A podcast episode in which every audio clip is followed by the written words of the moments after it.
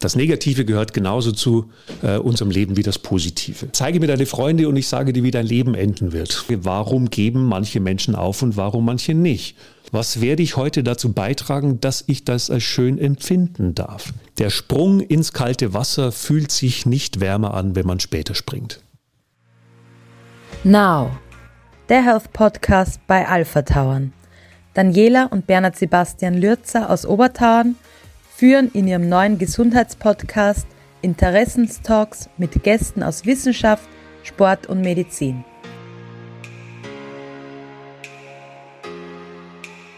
Wir starten in unsere nächste Folge und heute sprechen wir über die positiven Gedanken, die Macht der positiven Gedanken und das ist sicher ein Thema, das aktueller denn nie ist.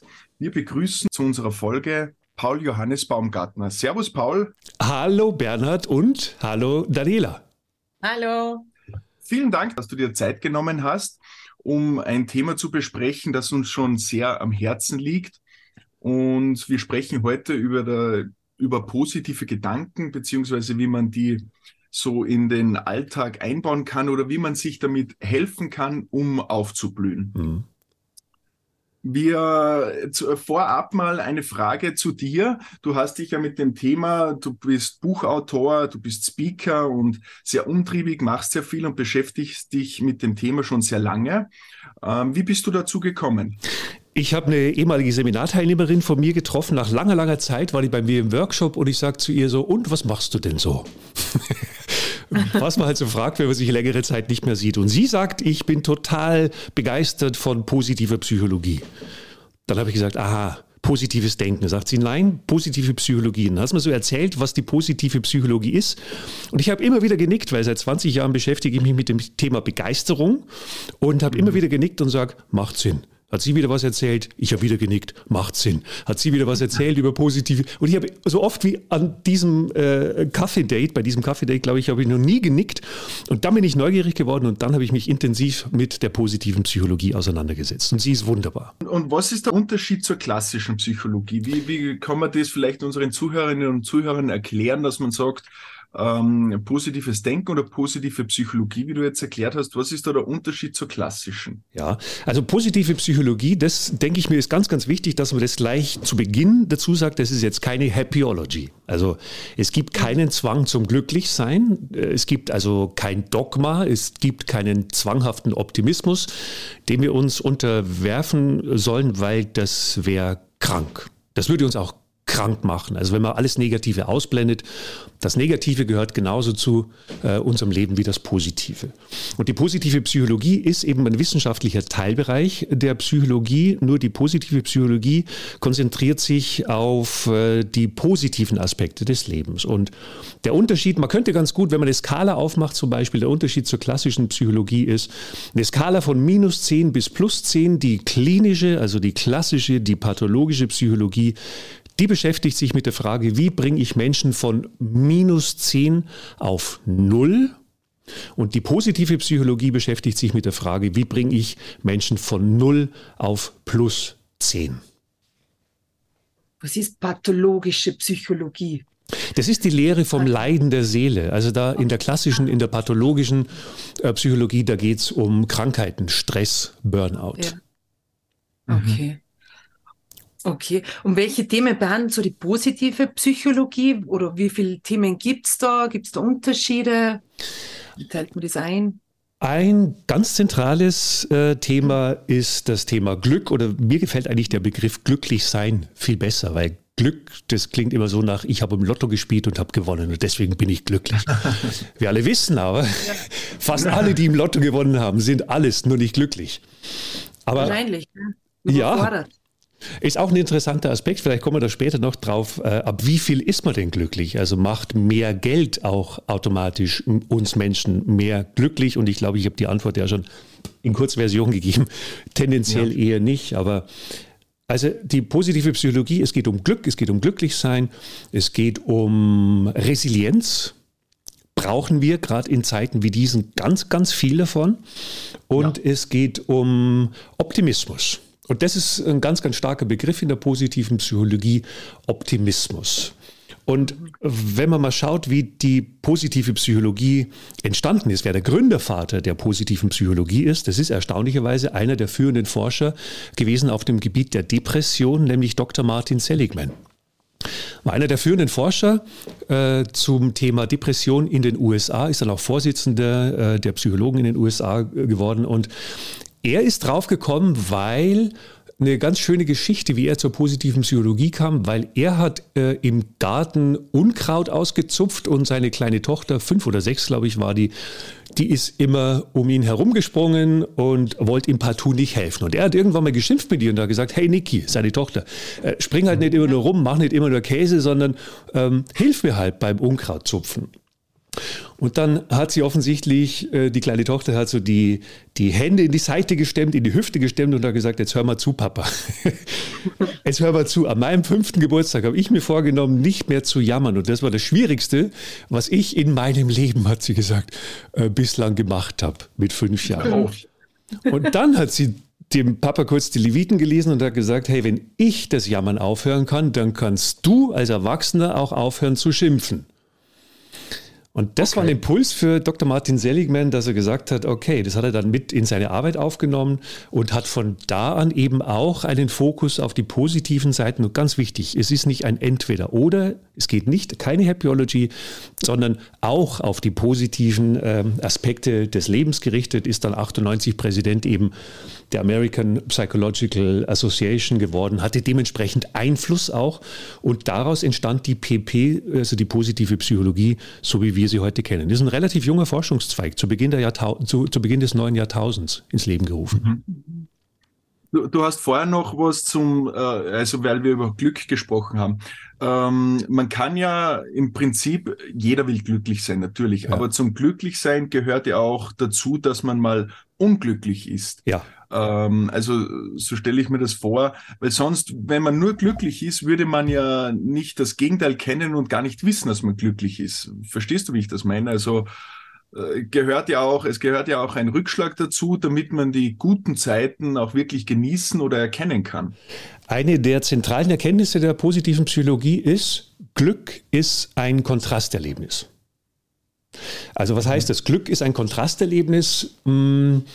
Wenn wir am Morgen, es geht uns gut, wir sind unbewusst glücklich, weil wir gesund sind, es geht uns gut. Jetzt, wenn wir am Morgen aufstehen, dann springen wir aber in aller Regel nicht aus dem Bett und der erste Gedanke ist, hey, wir sind total glücklich, weil wir gesund sind. Dem ist ja leider nicht so, ne? sondern da geht es eher darum, hey, wie bringe ich mein Kind zur Schule? Hey, ich habe keine Kaffeebohnen mehr. Und jetzt ist es aber so. Kennt jeder von uns, glaube ich. Ja. ja. Und jetzt ist es aber so, in dem Moment, wenn wir eben nicht mehr gesund sind, also in dem Moment, wenn wir wach werden am Morgen und uns rausquälen aus dem Bett, und das muss jetzt keine große Krankheit sein, aber vielleicht irgendwas, was uns belastet, was uns einschränkt, erst dann wissen wir zu schätzen, wie es sich anfühlt, wenn wir gesund sind. Und das ist gemeint mit Glück ist ein Kontrasterlebnis. Also das Erleben von Unglück ist letzten Endes die Voraussetzung fürs Glücksempfinden. Also ja. das Empfinden von Glück funktioniert nur mit Unglück. Mhm. Ja, leider. Also man kennt ja den Spruch, äh, Menschen haben immer tausend Wünsche und ein Kranker hat nur einen äh, Wunsch, gesund zu werden. Also man erkennt es ja oft dann, wie du jetzt zu dem Beispiel gesagt hast, wenn man, wenn es mal nicht so gut läuft, ob das jetzt physisch oder psychisch ist oder äh, stärker krank oder schwächer krank, es reichen ja auch leichte Erkältungen äh, oder die Nase läuft die ganze Zeit, dass man sagt, ach, wenn das jetzt weg wäre. Ja, oder also wie Sebastian. Bei einfachen Dingen Total. muss nicht immer so schwerwiegend sein, aber ja, das. Ja, oder wer, so wie Sebastian Kneip, äh, der Naturheilkundler, der Priester, ja gesagt hat, ne, auch äh, wie viel investieren wir in unsere Gesundheit? Ich glaube, spätestens jetzt halt beginnt, also wir sind ja jetzt im äh, Jahr 2022 noch, als wir diesen Podcast aufnehmen. Das ist uns allen noch äh, gegenwärtig, was in den letzten zweieinhalb Jahren an Wahnsinn passiert ist. Viele Menschen sind krank geworden und Sebastian Kneiper gesagt, wer keine Zeit für seine Gesundheit hat, muss sich später viel Zeit für seine Krankheit nehmen. Ja. Ja. Man muss schon auf sich selber schauen, also mal wieder Absolut. Nicht, nicht immer, wie soll ich das jetzt sagen, Geld für alles andere ausgeben und tolle Kleidung und immer noch mehr und, und weiß ich nicht, und die Gesundheit bleibt dann irgendwie auf der Strecke. Ja, weil viele glauben natürlich durch neue Klamotten, durch neue Gadgets oder teure Urlaube wird man glücklicher, aber das ist halt nicht immer so. Oftmals äh, ist es die bessere Investition, in seine Gesundheit zu investieren ja. oder da auch in die Ernährung. Ne? Also es gibt ein Modell, ja. vielleicht kommen wir da später noch dazu, in der positiven Psychologie, das PERMA-Modell. Das ist, äh, das sind fünf Nährstoffe, die dafür sorgen, äh, also die wir uns selber zuführen können. Womit beschäftigen wir uns? Ähm, fünf Nährstoffe, mit denen wir aufblühen können. Und dieses Perma-Modell, das von Dr. Martin Seligman ins Leben gerufen worden ist, das ist in Anführungszeichen aufgebohrt worden durch einen sechsten Buchstaben, durch das H wie Health, also durch Gesundheit, das Perma Health. Und auch hier der gute alte Sebastian Kneipp, der Weg zur Gesundheit führt durch die Küche, nicht durch die Apotheke. Ja. Stimmt. Ja. Stimmt. Weil wenn du jeden Tag viel Zucker oder, oder viel Fettes isst und so, dann geht's dir ja nicht gut. Irgendwann also als, als, bist müde, träge. Ich könnte mir vorstellen, dass das, ich habe mich ja so ein bisschen gegoogelt im Vorfeld, ne? man, man beschäftigt sich ja. Wenn man sagt, okay, lass uns ein Interview machen, dann guckt man natürlich auch, mit wem führen wir denn das Interview. Genau. Und ich habe mir das angesehen und wenn ich das richtig verstanden habe, dann ist auch das Thema Gesundheit, gesunde Ernährung, äh, hochwertige Kosten auch ein großes Thema bei euch im Ressort. Ja, Stimmt. genau. Also unser Hotel ist generell auf die Gesundheit ausgerichtet, wo wir den Aspekt setzen, ein gesundheitsorientierter Winterurlaub ist doch was Neues. Mhm. Äh, wir sind hier äh, in Obertauern auf 1700 Meter, also doch ziemlich alpin. Mhm. Und wir äh, einer der Schwerpunkte ist die Ernährung, wie du richtig sagst. Das beginnt bei der Auswahl der Lieferanten, beim Einkauf, wo wir sehr genau darauf achten, möglichst regional und hochwertig einzukaufen. Mhm. Dann natürlich geht es weiter in der Küche mit der Verarbeitung, mit der Produktion, sehr energiestoffreich zu kochen, vitalstoffreich zu äh, kochen. Und das kommt bei den Gästen wirklich sehr gut an. Also wir haben Gäste, die sagen, ja, man kennt ja ein bisschen das Üppige in den Bergen und dann. Ja, so mit Buffets auch, oder? Genau. Viele Buffets, ja. Und das gibt es bei uns eben gar nicht. Und das macht es auch sehr bekömmlich. Und das hören wir von unseren Gästen immer wieder. Das Essen ist verträglicher, bekömmlicher und das kommt wirklich sehr gut an, ja. Können wir vielleicht an dieser Stelle schon mal notieren, wir werden uns nicht nur hören, wir drei, sondern auch hoffentlich bald das mal sehen, uns. nämlich bei ja, euch im Ressort. Jederzeit, jederzeit, sehr gern. Äh, und wir privat haben das auch durchgemacht. Also wir haben auch, äh, also das meiste, was wir im Hotel machen, haben wir zuvor auch privat äh, ausprobiert und gemacht. Und das geht jetzt schon jahrelang so bei meiner Schwester und mir, dass wir auch sehr auf die Ernährung achten. Und man merkt schon, dass es einen wesentlich besser geht. Mhm, definitiv. Ja, das ist der, das klassische Beispiel. Ne? Man achtet immer sehr gut darauf, welchen Sprit man dem Auto zuführt. Ja. bei, bei sich selber ist man da ein bisschen ja. Äh, ja, gnädiger. Du hast vorher vom, vom Perma-Modell gesprochen. Wie, was kann man genauer darunter verstehen? Sehr was. Perma war mit eines dieser Modelle, als ich meine ehemalige Seminarteilnehmerin da äh, zum Café getroffen habe. Mhm. Perma war mit ein Grund, mit ein Hauptgrund, äh, warum ich mich intensiv mit positiver Psychologie auseinandergesetzt habe. Unabhängig davon, dass es auch wichtig war für mich, dass eben wissenschaftlich fundiert ist, dass es also jetzt nicht mhm. esoterisch ist. Das Perma-Modell, ähm, ich hole ein bisschen weiter. Ich bin mir sicher, ihr habt Blumen. Und ich bin mir sicher, unsere Zuhörer bei unserem Podcast heute, die haben Blumen bei sich zu Hause stehen. Und äh, es gibt den heliotropischen Effekt. Und auch wenn viele von unseren Zuhörern vielleicht jetzt sagen, ja, was ist denn das heliotropische Effekt? Kenne ich nicht, bin mir sicher, dass sie ihn kennen. Heliotropischer Effekt bedeutet, du stellst eine Pflanze ins Fenster und nach kurzer Zeit richtet sich die Pflanze Richtung Licht.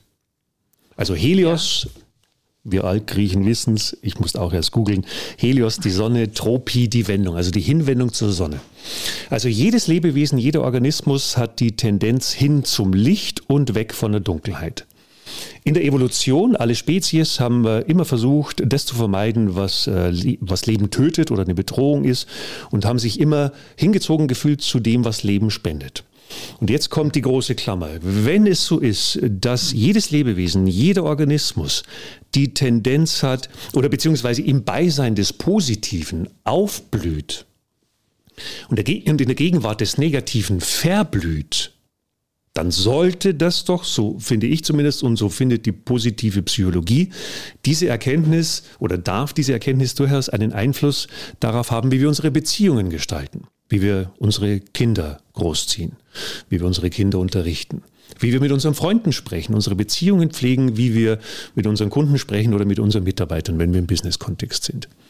Mhm. Und jetzt braucht aber eine Blume und eine ganz wichtige Botschaft ist, also jeder Einzelne, der uns gerade zuhört, ihr seid die Sonne.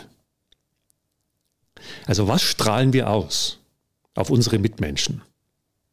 Mhm. Die sogenannte Aura, spricht man da von einer Aura?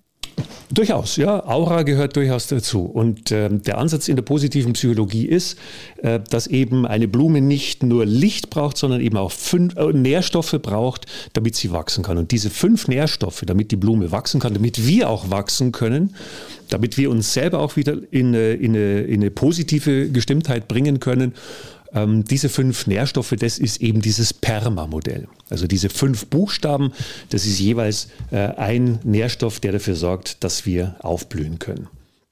Und wenn wir mit dem P anfangen, das P steht für Positive Emotions, also für positive Emotionen. Und die Frage ist jetzt zum Beispiel bei positive Emotionen, ähm, was trage ich, Paul, dazu bei, dass ich positive Emotionen erleben darf? Um eben wieder in einen positiven Zustand zu kommen. Also mhm. das regelmäßige Erleben positiver Emotionen wie Optimismus, wie Freude, wie Dankbarkeit, wie Genuss und Zuneigung. Mhm. Hat es auch damit zu tun, wo man sagt, das, was ich ausstrahle, wird mir auch wiederkehren? Dieses Reziprozitätsprinzip, ja, ja, absolut. Auch dieses Reziprozitätsprinzip findet äh, Zugang in der positiven Psychologie. Also was strahlen wir aus? Jede Emotion ist ja die Idee dahinter. Jede Emotion, die wir aussenden, erzeugt natürlich ein Echo. Also wenn wir durch die Gegend laufen würden oder wenn ihr das bei euch im Unternehmen machen würdet, äh, schlecht gelaunt, äh, schlecht drauf, Körpersprache, Modell, nasser Regenwurm, weil es euch einfach nicht gut geht oder weil ihr euch keine positiven Emotionen äh, zugeführt probiert habt oder es ist euch nicht gelungen, wie auch immer, dann hätte das natürlich sofort Impact auf eure Mannschaft im Ressort. Ja. Auf eure ja. Mitarbeiter. Hätte sofort einen Impact, wenn ich Gast wäre bei euch. Und ihr würdet so durch die Gegend laufen, würde ich sagen, um Gottes Willen, sind das wirklich die Besitzer? Ja, das stimmt. Das stimmt. Also das hören wir sehr oft von unseren Gästen und das merkt man wirklich, das spürt man als Gast, wie du das jetzt richtig gesagt hast. Das merkt man sofort, wie die Mitarbeiter, die Mimik ist, wie die ganze Atmosphäre dort ist. Also das spürt man sehr. Und die mhm. Stimme letzten Endes auch klingt, denn die Stimme erzeugt letzten Endes Stimmung. Und irgendeiner, wie hat, wie hat mal einer gesagt, aus einem traurigen Hintern kommt kein lustiger Furz oder wie war das? War das auch wieder der Sebastian? Wahrscheinlich war es auch wieder Sebastian Kneip. Der zieht sich heute wie ein roter Faden durch unseren Podcast. Ja. Und das Schöne so, kann man da ja. irgendwie was sagen? Ist man eher negativ eingestellt also, oder eher positiv? Kann man da irgendwie, gibt es da so, man sagt, okay, man ist von Haus aus eher negativer eingestellt, weil negativ denken ist ja doch eher oft schneller, schneller da als wie immer das positive Denken. Also, das hat natürlich ganz, ganz viel mit dem Mindset zu tun. Das ist richtig. Okay. Also ein Mindset ist ein Gedankenmuster, wie wir die Welt sehen oder wie wir sie sehen wollen auch. Schon eine mhm. Einstellungsfrage auch. Und also so, wenn Menschen so gar nichts Positives sehen können im Leben oder auch gar nichts Positives sehen wollen im Leben, dann wird es natürlich irgendwann mal zäh. Dann verblüht man eher, anstatt ja. dass man aufblüht. Aber ich glaube, das ist auch ganz viel der Einfluss vom Umfeld, weil man weiß ja, äh, wenn Menschen auf die Welt kommen oder Kleinkinder, wenn man denen zusieht, dass die völlig glücklicher im Grunde genommen sind, vorurteilsfrei sind und, und ich glaube, dass das dann doch die Einflüsse beim Erwachsenwerden oder beim Erziehen sind. Da kommt natürlich viel ähm, viel Sozialisation dazu. Wie sind wir erzogen worden? Also auch, wie, inwieweit konnten wir als Kinder aufblühen? Mhm. in unserem Umfeld, in dem wir groß geworden sind. Aber es, es reicht halt leider auch nicht als Entschuldigung für ein Leben lang. So nach dem Motto, ich ja. bin halt nun mal so geboren worden und ich bin so sozialisiert worden, weil es gibt schon die Idee der Neuroplastizität. Also das menschliche Gehirn kann sich verändern, ist lernfähig. Verändert sich das äh, ständig übers ganze Leben? Wenn ich dafür sorge, ja. Wenn ich dafür sorge, ja. Aber das ist der Unterschied zwischen den Pessimisten und den Optimisten. Der Pessimist sagt vielleicht, ne, also wir, wir denken jetzt einfach mal schwarz-weiß, aber der Pessimist sagt vielleicht, ja, warum soll ich denn meine Lebenseinstellung ändern? Also ich ja. will gar nichts Schönes sehen. Aber muss man auch wieder, also man muss es wirklich auch dazu sagen, auch bei den positiven Emotionen, ne? äh, nicht entweder oder.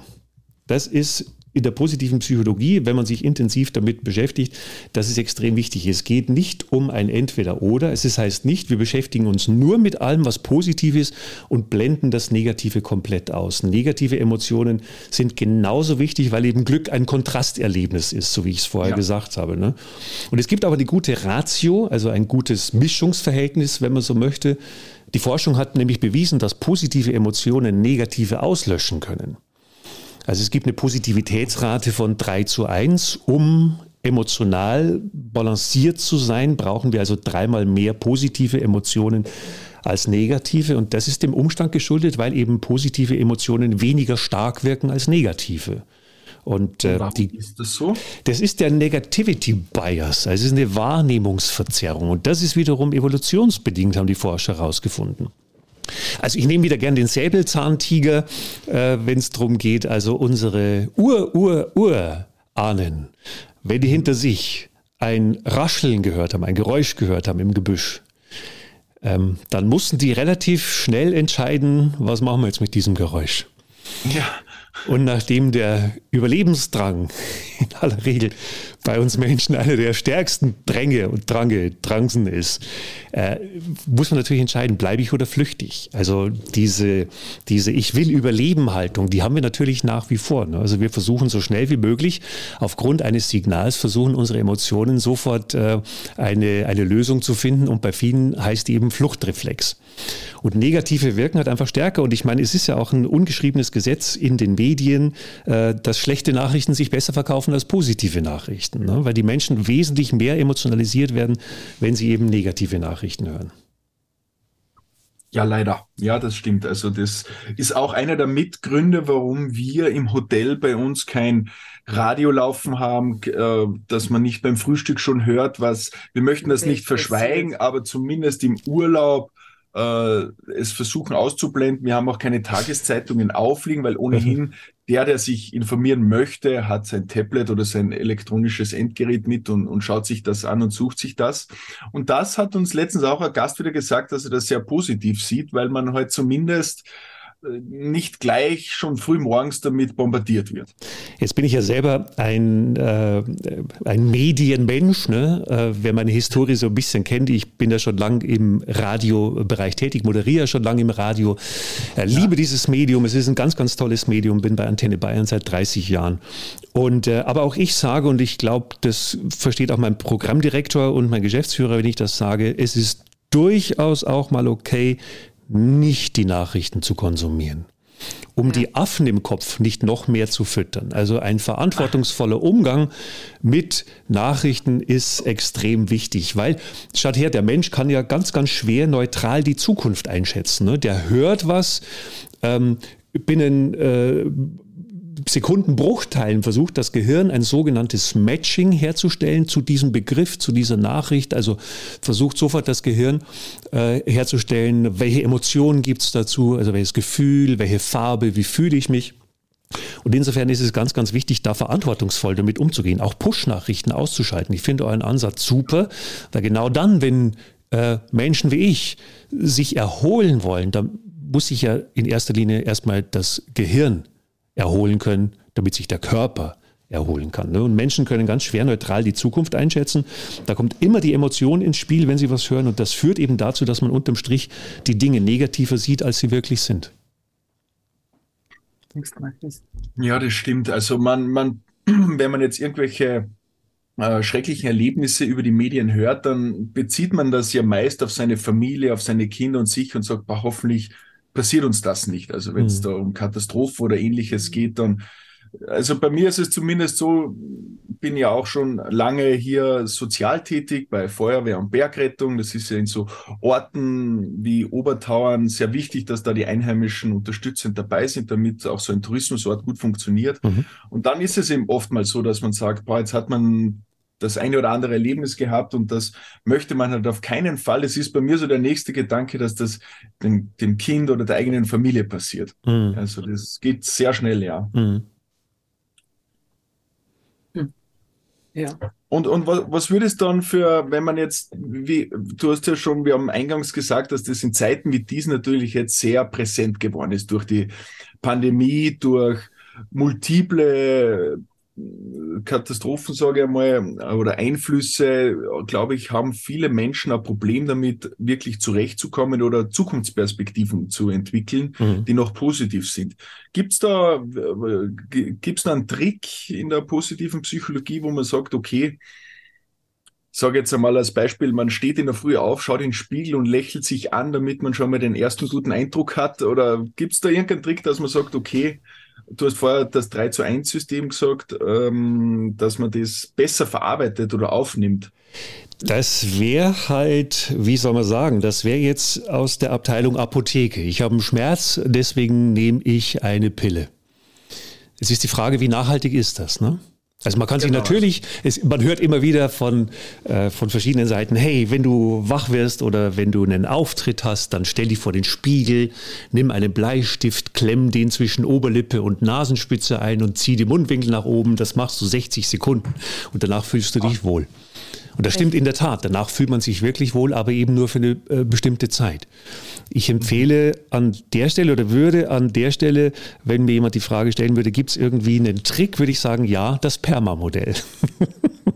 Ja. Das Perma-Modell, weil positive Emotionen natürlich Menschen nachhaltig aufladen, zum Beispiel auch Dankbarkeit ist eine wichtige positive Emotion, äh, sich zum Beispiel am Abend hinzusetzen und das viel gerühmte und auch viel geschmähte Dankbarkeitstagebuch zum Beispiel zu führen.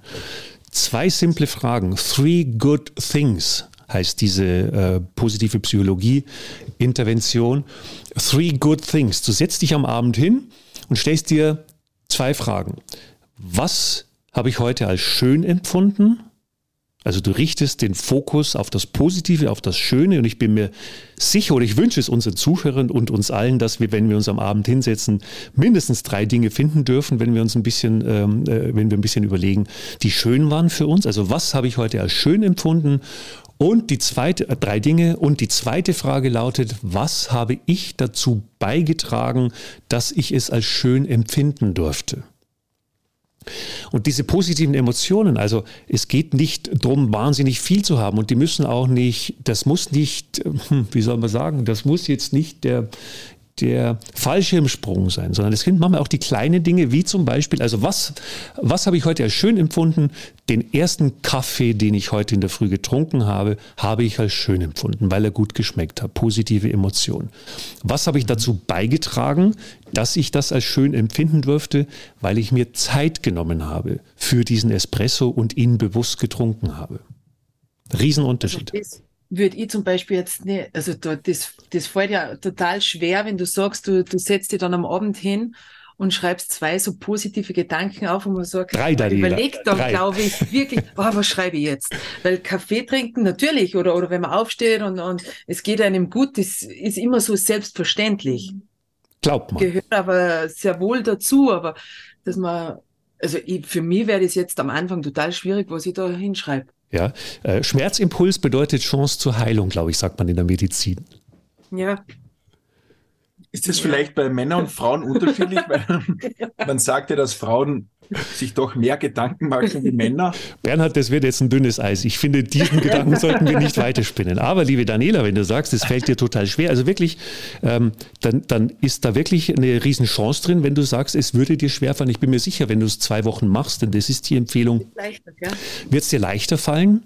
Ähm, du kannst das Ganze aber auch, oder unsere äh, Hörer unseres Podcasts heute, äh, ihr könnt es natürlich auch so machen, dass ihr nicht sagt, also dass ihr diese Three Good Things nicht am Abend macht, sondern am Morgen, nachdem ihr wach geworden seid, dass ihr sagt, okay, was werden heute drei Dinge sein, die ich als schön empfinde?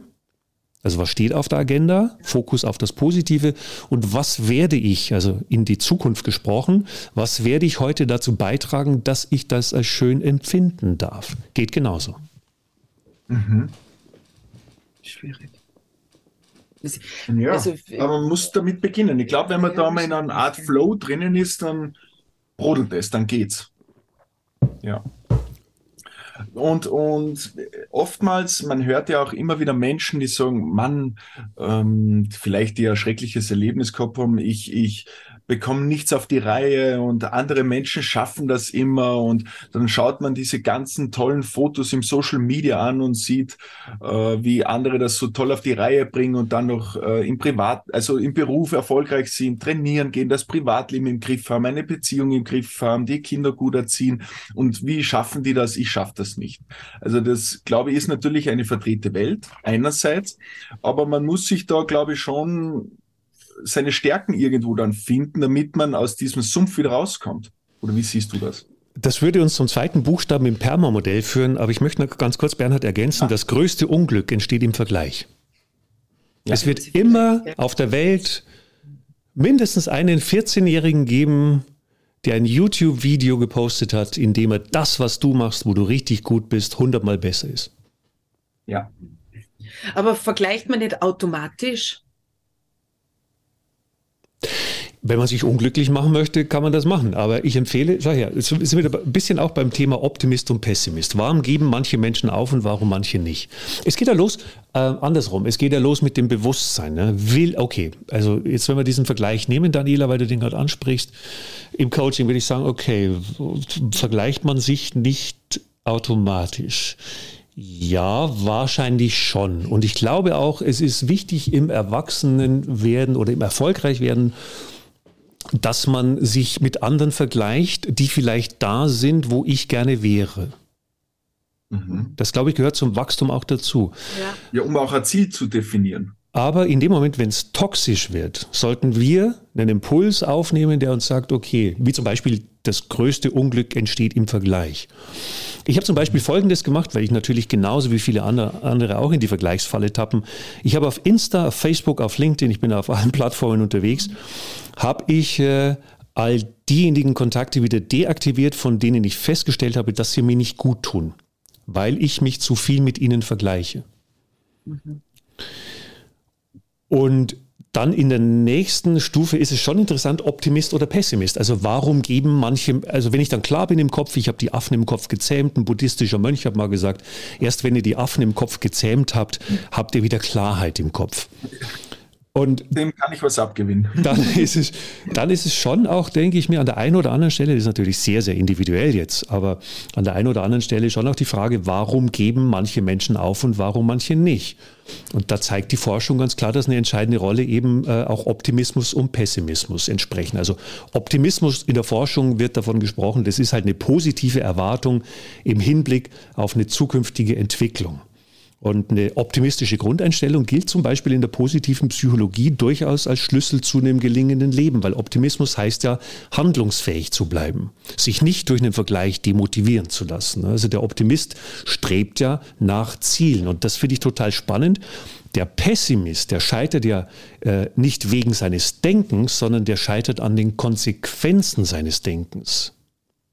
Mhm. Der Pessimist scheitert nicht äh, wegen seines Denkens, sondern an den Konsequenzen seines Denkens. Ein praktisches Beispiel. Der Pessimist denkt sich zum Beispiel, oh, die anderen sind alle viel, viel besser, äh, den Job bekomme ich sowieso nicht, ähm, das ist ein viel besserer Coach, mich bucht doch sowieso keiner.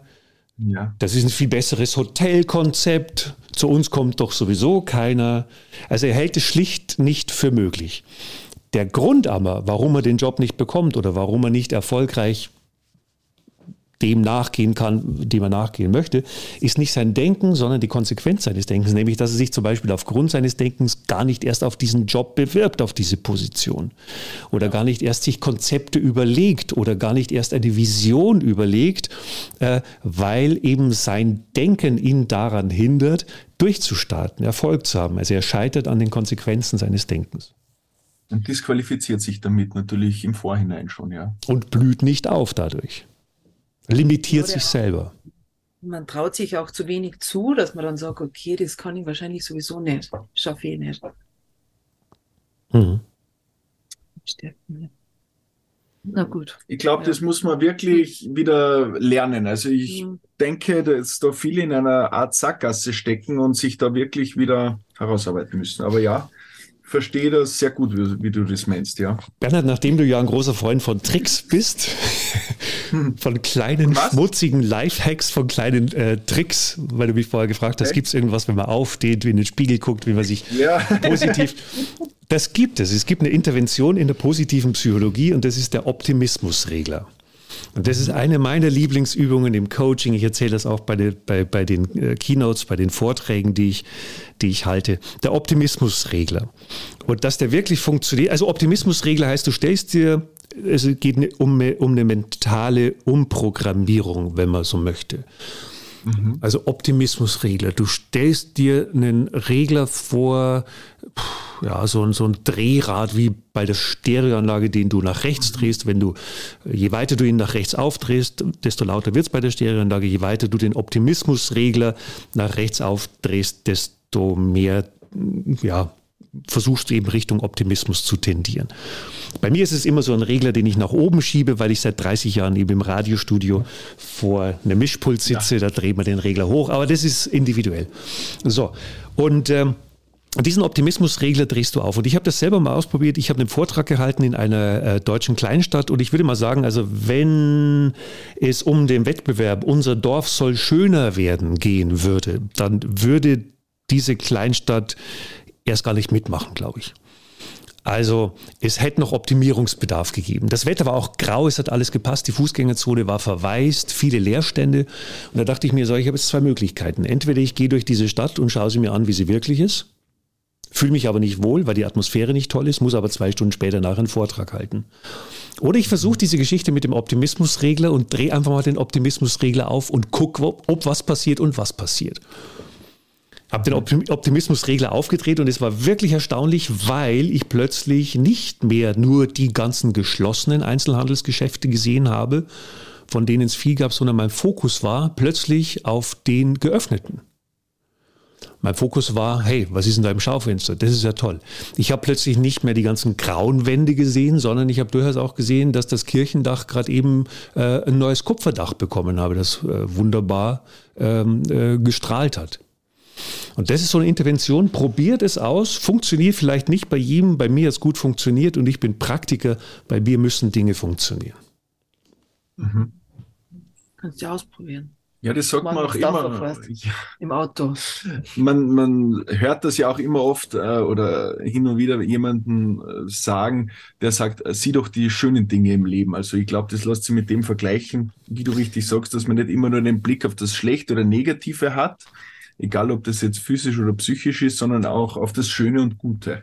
Wichtig ist, die Selbstwirksamkeit. Also es ist ja oft so, dass gute Freunde kommen und sagen, jetzt sei nicht so, mach da keinen Kopf oder sieh doch auch mal die positiven Dinge des Lebens. Das hilft aber in aller Regel nicht so wahnsinnig viel. Und das Schöne an der positiven Psychologie, wenn man sich damit beschäftigt, auch mit dem Perma-Modell, da geht es um die Selbstwirksamkeit, dass man merkt, okay, ich kann den Regler aufdrehen. Dass es darum geht, okay, ich kann dafür sorgen, dass ich positive Emotionen erleben darf. Okay, es liegt in meiner Hand, den Fokus auch, und ich betone auch, die negativen Emotionen gehören genauso dazu in unserem Leben wie die positiven Emotionen. Aber ich kann entscheiden, ob ich auch einen Fokus auf äh, die positiven Aspekte des Lebens richte, hin zu einem gelingenden Leben, mehr Zufriedenheit, mehr Glück. Ich glaube, was da, gut ist, dass ich der Intendant bin, oder? Ich bin der Regisseur und sage, okay, ich habe es im Griff, ich kann das selber machen und man entscheidet es selber. Genau, ja, man hat es im Griff, man hat es in der Hand.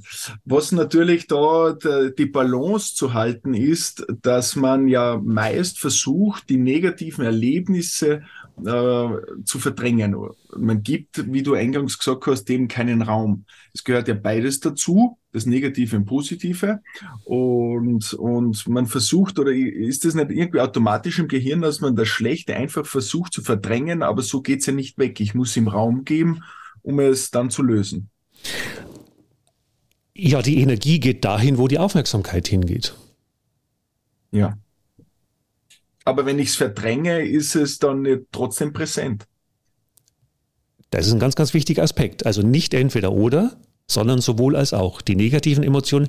Bei dieser Ratio, es gibt also diese Ratio, weil wir vorher über positive Emotionen gesprochen haben, dieses 3 zu 1 Verhältnis. Das heißt ja also dreimal so viele positive Emotionen wie auf der anderen Seite negative Emotionen. Diese Ratio, dieses Verhältnis heißt ja 3 zu 1 und nicht 3 zu 0. Ja, okay. Mhm. Und wenn man jetzt dann diesem Perma-Modell weiterfolgt, äh, für was steht dann das R? Das R, das ist für viele der Glücksfaktor Nummer eins. Also das E steht für Engagement, da geht es viel um Stärken, um wie komme ich in den Flow. Also was sind überhaupt meine Stärken? Da gibt es eine wunderbare Stärkendefinition. Und das R in Perma steht für Relationships, also die soziale Eingebundenheit. Da geht es um gute, tragfähige Beziehungen. Da geht es um die Erkenntnis, andere Menschen sind wichtig. Das ist ein Zitat des mittlerweile verstorbenen Psychologen und äh, Mitgründer Vaters der positiven Psychologie von Christopher Peterson, also Other People Matter, andere Menschen sind wichtig. Freunde, die einem die Hand reichen, wenn es mal nicht äh, einem vielleicht so gut geht. Also die Zugehörigkeit zu einer Gruppe kann das sein. Ja, pardon, ich glaube, ich bin jetzt äh, gerade draufgekommen, dass ich das eh übersprungen bin, ja. Aber wir haben sie noch ganz elegant gestreift. Ja. okay. Und das heißt, das ist die Zugehörigkeit einfach auch der Umgang mit den anderen Menschen oder wie die mit mir umgehen oder in welchen Kreisen ich mich aufhalte und bewege.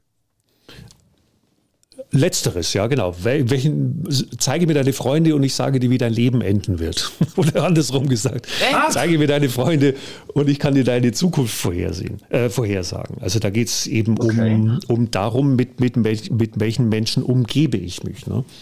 Mhm. Ähm, welche Impulse, welche Menschen ziehe ich auch an? Welche Impulse sende ich denn persönlich aus? Ne? Okay. Das ist interessant. Habe ich Energiespender oder Energievampire? Mit wem umgebe ich mich? Ne? Habe ich ein unterstützendes Umfeld, in dem ich aufblühen kann? Auch im Arbeitskontext. Ne? Mit welchen Menschen arbeite ich zusammen? Was strahlen die aus? Geben sie mir Energie? Fühle ich mich wohl? Mhm. Mhm. ein wichtiger Punkt, ja. Es ist wirklich ein wichtiger Punkt, finde ich. Es ist eben, äh, wie du sagst, Arbeitsleben und die Beziehungen ja. so, äh, bereichert man sich oder, oder nimmt man dem anderen was weg damit, so in die Richtung, oder?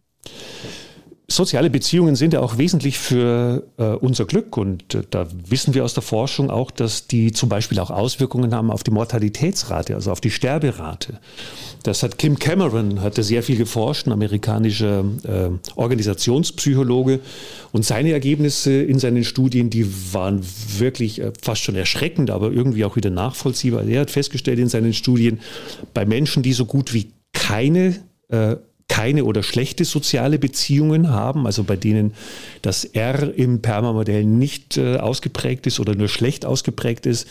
Äh, bei diesen Menschen ist die Wahrscheinlichkeit, dass sie früher sterben, um 70 Prozent erhöht, bei Rauchern um 50 Prozent erhöht und bei Trinkern um 30 Prozent. Also positive Beziehungen, dieses R im Perma-Modell wirken sich auch stark auf die Gesundheit aus. Wahnsinn. Das ist hoch. 70 Prozent. Ja, das ist hoch. Also, weil du auch sagst, Zugehörigkeit zu einer Gruppe, ich vergleiche das jetzt mit unseren regionalen äh, Einflüssen hier bei uns. Und da ist es auch, finde ich, schön, dass man irgendwo zu einem Verein dazugehört. Ich meine, das ist nicht nur bei uns so, das ist überall ja so, aber würde ja damit hineinspielen, oder? Dass man sagt, man ist bei der Musikgruppe dabei oder bei irgendeiner Einsatzorganisation oder beim Trachtenverein.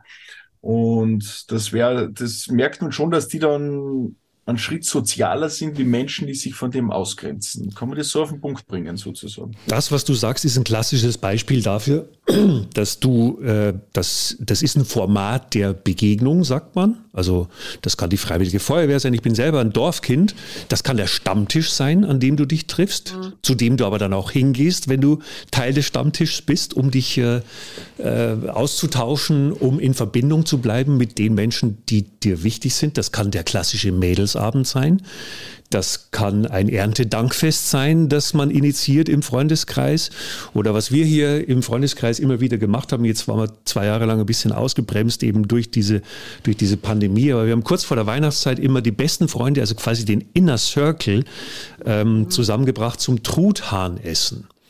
Und solche Formate der Begegnung sind extrem wichtig. Und das waren jedes Mal ganz, ganz tolle Veranstaltungen, aus denen äh, alle, die da waren, ähm, ganz, ganz viel Energie, Energie rausgezogen haben ich glaube, dass aus dem auch ein bisschen äh, so ein Brauchtum entsteht, oder? Das gibt es natürlich ganz oft bei irgendwelchen Festakten, weil du gerade gesagt hast, ähm, Erntedankfest und hin und her. Also ich glaube, dass aus diesem Grund auch der Brauchtum sehr wichtig ist, weil es eben das Zusammenkommen und das Gemeinschaftliche ist. Mhm, genau.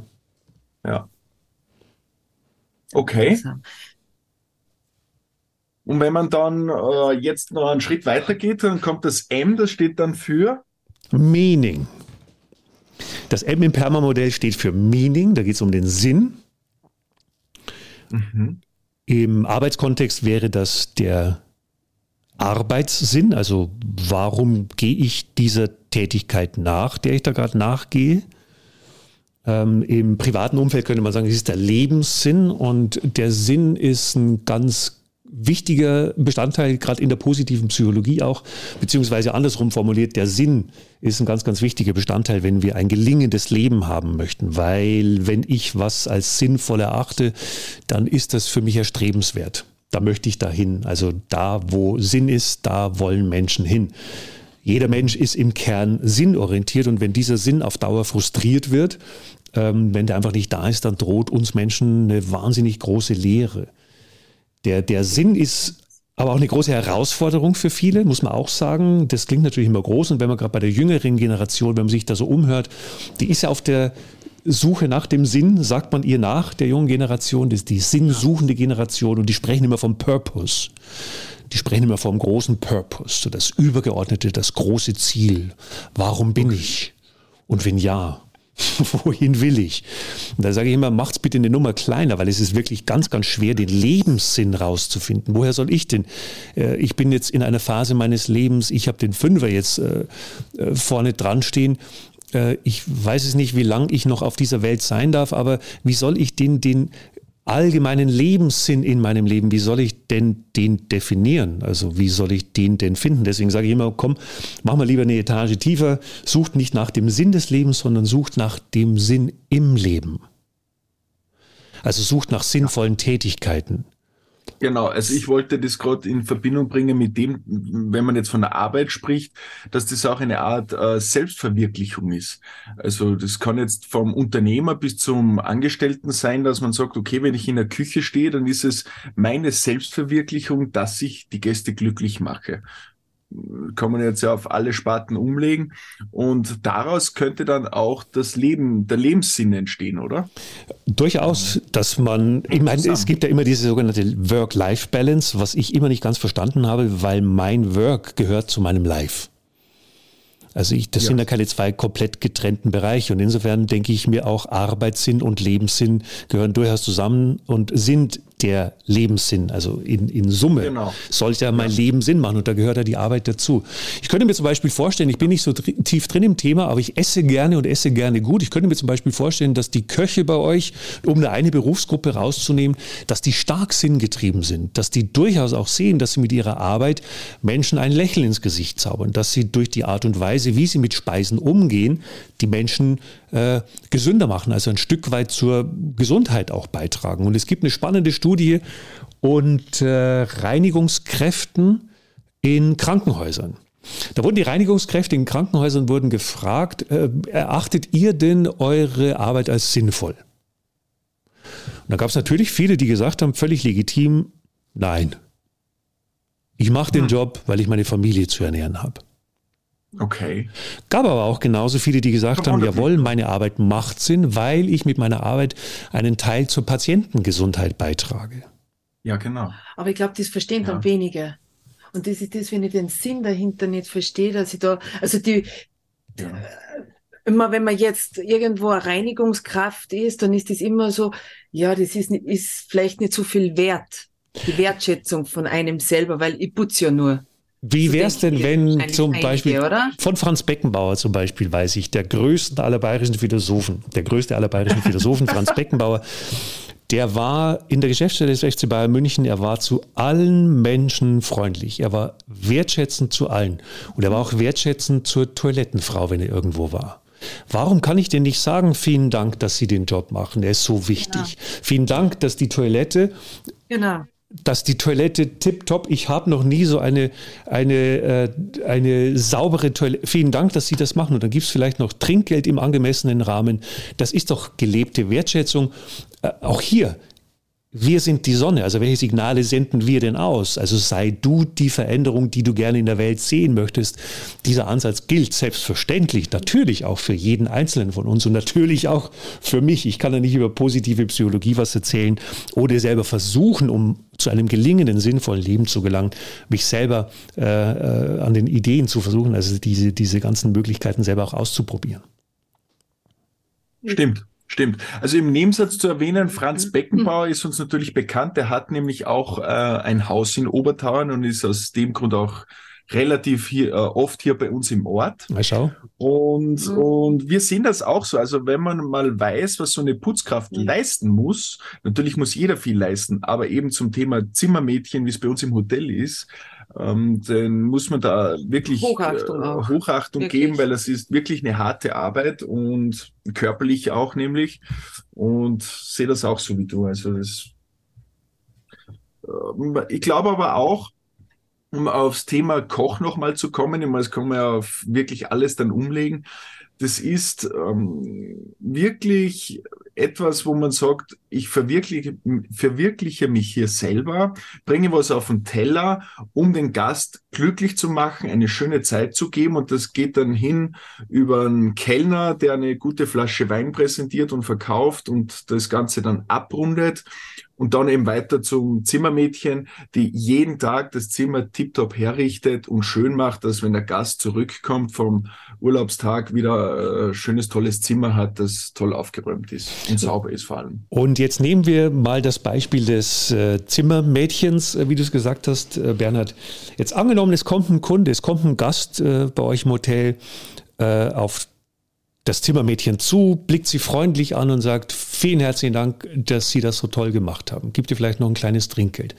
Was passiert mit diesem Menschen, der diese Wertschätzung bekommt?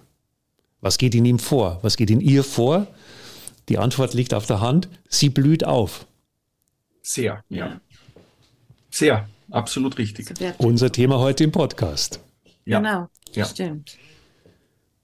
Stimmt das A steht, also ich möchte mich da jetzt ja nicht äh, irgendwie großartig blamieren da, wofür das A steht bei Perma. Ähm, das glaube ich, kannst du besser erklären oder besser, besser aussprechen als ich jetzt. Das mache ich sehr gerne. Das ist äh, natürlich, nachdem ja Dr. Martin Seligman äh, Ami, Amerikaner ist, ist das äh, natürlich, sind das natürlich englischsprachige äh, Begriffe. Das A steht für Accomplishment. Accomplishment heißt übersetzt Zielerreichung und Erfolgserleben. Ich habe also, das jetzt schon, schon die ganze Zeit gelesen und denke mal, ich sprich das, glaube ich, nicht. Also bevor ich mich da jetzt wirklich blamier los ist. Daniela, hast schon Schweißperlen auf der Stirn gehabt, du Arme. Zielerreichung und Erfolgserleben. Also da sind wir beim Thema Selbstwirksamkeit. Ne? Es gibt doch nichts Schöneres für uns Menschen, wenn wir Ziele haben und diese Ziele auch wirklich erreichen können. Und wichtig ist aber auch, wenn wir dann ein Ziel erreicht haben, also dass wir nicht dann direkt äh, zum nächsten Projekt übergehen, zur nächsten äh, Umsetzung unseres äh, nächsten Ziels äh, äh, zur Tagesordnung sozusagen übergehen, sondern dass wir wirklich sagen, okay, ich habe jetzt dieses eine Ziel erreicht und das feiere ich jetzt. Mhm. Es gibt für, zum Beispiel für Mitarbeiter nichts Unbefriedigenderes, als wenn gleichzeitig parallel zum aktuell laufenden Projekt noch fünf weitere parallel laufen in der Pipeline. Das ist ja, für die das Hamsterrad. Hm? Ja, da, dann steht natürlich auch entsprechend hoher Druck und man kommt durcheinander, oder? Man, das ist dann, kennt man ja, wenn man verschiedene Dinge tun muss und weiß, okay, ich bin vielleicht schon hinten nach und jetzt noch nicht fertig und muss noch viele Dinge nebenbei erledigen, dann entsteht natürlich Druck und Stress. Klassisches Beispiel wäre zum Beispiel unsere Podcast-Aufzeichnung, Bernhard und Daniela. Ich muss heute noch nach Berlin ähm, und muss aber zwischendurch noch die Steuer erledigen. Jetzt, wenn ich aber schon während unseres Podcasts dran denken würde, dass ich hoffentlich die Steuer noch äh, unterbekomme, bevor dann um 13.54 Uhr mein Zug vom Münchner Hauptbahnhof nach Berlin und was muss ich sonst noch alles tun, dann wäre ich auch überhaupt nicht bei der Sache. Ne? Ja. auch, auch die Qualität letzten Endes eines Ziels oder eine, eines, äh, ja, eine, eine, eine Zielerreichung wäre eine ganz, ganz andere, wenn wir uns insgeheim schon immer wieder mit den anderen Zielen auch beschäftigen würden. Aber gut, in der Realität ist es nun mal so, wir haben nicht nur ein Projekt, an das wir in aller Ruhe hinarbeiten können und dann kommt vielleicht irgendwann mal das nächste Projekt, sondern Projekte laufen natürlich auch immer parallel. Das ist wichtig. Bloß dieses Innehalten, dieses Feststellen, jawohl, ich habe mir jetzt die Zeit genommen, habe dieses Ziel erreicht, ich kann einen Haken hintermachen, eine Zäsur machen. Das ist extrem wichtig für den Kopf damit wir gedanklich uns wieder darauf vorbereiten können, eben auf das nächste Projekt, das eben vor uns liegt. Und also sich mal diese Zeit zu nehmen und dann sagen, okay, ich habe jetzt zum Beispiel einen wunderschönen Podcast mit euch beiden gemacht und jetzt setze ich mich als nächstes aber hin und trinke den zweiten Espresso des heutigen Tages. Also ich feiere sozusagen unsere gelungene Podcast-Aufzeichnung, genieße ja diese, äh, diese, diese erfüllte Aufgabe, genieße den, Pro, äh, den Prosecco, sage ich schon, Entschuldigung, ich wollte einen Espresso wollte ich trinken und dann setze ich mich hin und beschäftige mich voll konzentriert mit der Steuer, um dann zu sehen, dass ich mein Taxi noch rechtzeitig bekomme, um nach, äh, nach Berlin zu kommen. Also dieses Innehalten, das ist äh, meiner Meinung nach extrem wichtig. Und es gibt zum Beispiel in einem Unternehmen, in einem großen global operierenden Unternehmen, äh, in dem ich so ein bisschen meine Ideen auch einbringen darf zum Thema Positive Leadership. Das ist so ein Ableger, ein ganz, ganz wichtiger, der Business-Ableger von positiver Psychologie. Da gibt es äh, bei diesem Unternehmen alle zwei Wochen einen festen Termin. Und bei diesem Termin wird, wird ausschließlich über die erreichten Ziele gesprochen. Mhm. Da geht es nicht drum, okay, was ist denn schlecht gelaufen die letzten beiden Wochen? So im Nebensatz, das haben wir nebenbei erwähnt. Und schon im äh, dritten Step, übrigens, das sind die nächsten Projekte, wenn die ähnlich laufen wie die anderen Projekte. Also wie machen wir so Meetings? Ich spitze ein bisschen zu, wie machen wir Meetings so äh, im Optimierungswahn? Ablaufen, ne? sondern da wird sich wirklich nur Zeit genommen, da wird sich hingesetzt und dann spricht man nur über die Ziele, die erreicht worden sind. Es gibt hier in München, hier ums Eck bei mir, gibt es eine Forschungseinrichtung ähm, und wenn da ein Ziel erreicht wurde, dann wird die ganze Mannschaft zusammengetrommelt, dann spielen sie von Cool and the Gang Celebration ein, dann tanzen die Wissenschaftler fünf Minuten lang äh, durchs Labor. Okay. Und wenn Celebration zu Ende ist, dann heißt es so, unser nächstes Projekt, auf das wir uns fokussieren, auf das wir konzentrieren, sieht so und so aus. Finde ich gut. Also, Kann ich mir bildlich gerade ja. vorstellen, wie wir auch im Hotel tanzen.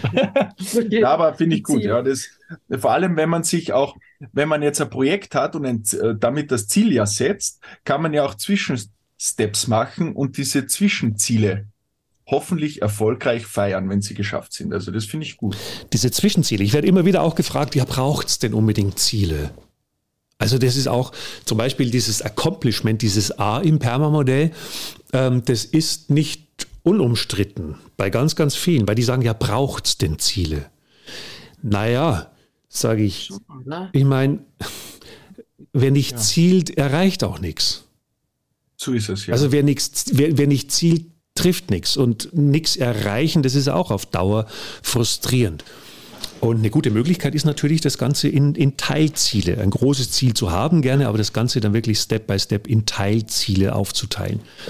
Übrigens etwas, ich war vor ein paar Wochen in Barcelona, Sagrada Familia, diese wunderschöne große Kirche, die angeblich 2026 nach 144 Jahren Bauzeit endlich fertig wird. ich glaube es erst, wenn es soweit ist. Gesehen. Das hast du live gesehen? Ich war vor Ort, ich habe mir das angesehen. War im Museum und Antoni Gaudi, der Architekt, der relativ früh da äh, ins, ins Boot äh, geholt worden ist, was mhm. hat er gemacht, um diese Riesenkathedrale aufzubauen? Er hat diese Riesenkathedrale, die ganzen Baupläne hat er in Teilpläne aufgeteilt. Und zwar auch schon vorausschauend über seinen Tod hinaus hat er gewisse Planungen vorgenommen, Teilziele, Teilplanungen, weil er panische Angst hatte, dass das Ding nicht fertiggestellt wird, wenn er irgendwann mal ableben wird, was er dann auch das zur damaligen Zeit. Also ich habe das nur im Fernsehen gesehen aus Zufall wann, wann hat er gelebt? Wann, wann ist das gestartet, das Projekt? Also vor 2026 soll es fertig werden. Ich muss kurz rechnen. Ja, dann ist, dann hat es 144 Jahre gedauert und ich glaube, Antoni Gaudi kam nach einem oder nach zwei Jahren, hat ihn der damalige Architekt, der das Ganze begonnen hat, ins Boot geholt. Okay. Und das zur damaligen Zeit schon, ja, wirklich gut. Jahren. Darf ich noch eine kleine Geschichte zum Thema Ziele erzählen? Wir sind wahrscheinlich schon weit über ja. der Zeit, aber ich fand es total spannend, mit euch darüber zu sprechen. Ja, man könnte noch ewig reden, also es ist wirklich. Da gibt es auch noch tausend Sachen im Kopf. Aber bitte, natürlich. Äh, weil, weil ich persönlich Ziele eben gut finde, weil ich äh, auch ein zielorientierter Mensch bin und wie gesagt, wer nicht zielt, trifft nichts. Aber ich erinnere mich immer wieder an diese Geschichte, an äh, den Flugschüler, der seine ersten Stunden hat äh, und dann muss er landen. Die sind in der Luft und der Fluglehrer sagt zum Flugschüler, jetzt pass auf, jetzt versuch dann mal innerhalb dieser, wenn du die, die Nase dann aufsetzt deines Flugzeugs, versuch mal innerhalb dieser weißen Landemarkierungen, dieser weißen Linien zu landen. Nach ein paar Sekunden merkt der Fluglehrer, wird nichts. Dann sagt er, okay, passen Sie auf, versuchen Sie innerhalb der betonierten Fläche zu landen. Okay. Ein paar Sekunden merkt der Fluglehrer wieder, es wird nichts. Sagt er, okay, versuchen Sie bitte innerhalb der Europäischen Union zu bleiben und ich bin glücklich. Und genauso ist es auch mit den Zielen. Manchmal merkt man, okay, wir haben jetzt unser Ziel vorgenommen, aber es geht halt in eine andere Richtung. Und dann fliegen wir halt mal für ein paar Kilometer westlich um dann vielleicht wieder zu unserem ursprünglichen Ziel zurückzukommen. Oder um vielleicht auch zu sehen, Moment, im Westen, das ist ein viel, viel spannenderes, sinnstiftenderes Ziel. Da halte ich auf Westen drauf. Dann fliegt man vielleicht nicht nach äh, Süden oder Norden, sondern man fliegt vielleicht nach Westen, aber man hat ein Ziel. Und ein schöner Begriff anstelle von Ziel ist vielleicht Richtung oder für viele ist es im Coaching auch ein ganz, ganz wertvoller Begriff Orientierung. Mhm. Orientierung ja. ist ein ja. schöner Begriff. Das finde ich auch. Ja. Braucht man im Leben auch so Orientierung. Braucht man und eben, wie du sagst, es können die Ziele oder die Richtungen können sich ändern. Da muss man, wie man oft so sagt, die Segel neu setzen und das ein bisschen verändern und dann geht es wieder vielleicht besser oder schöner.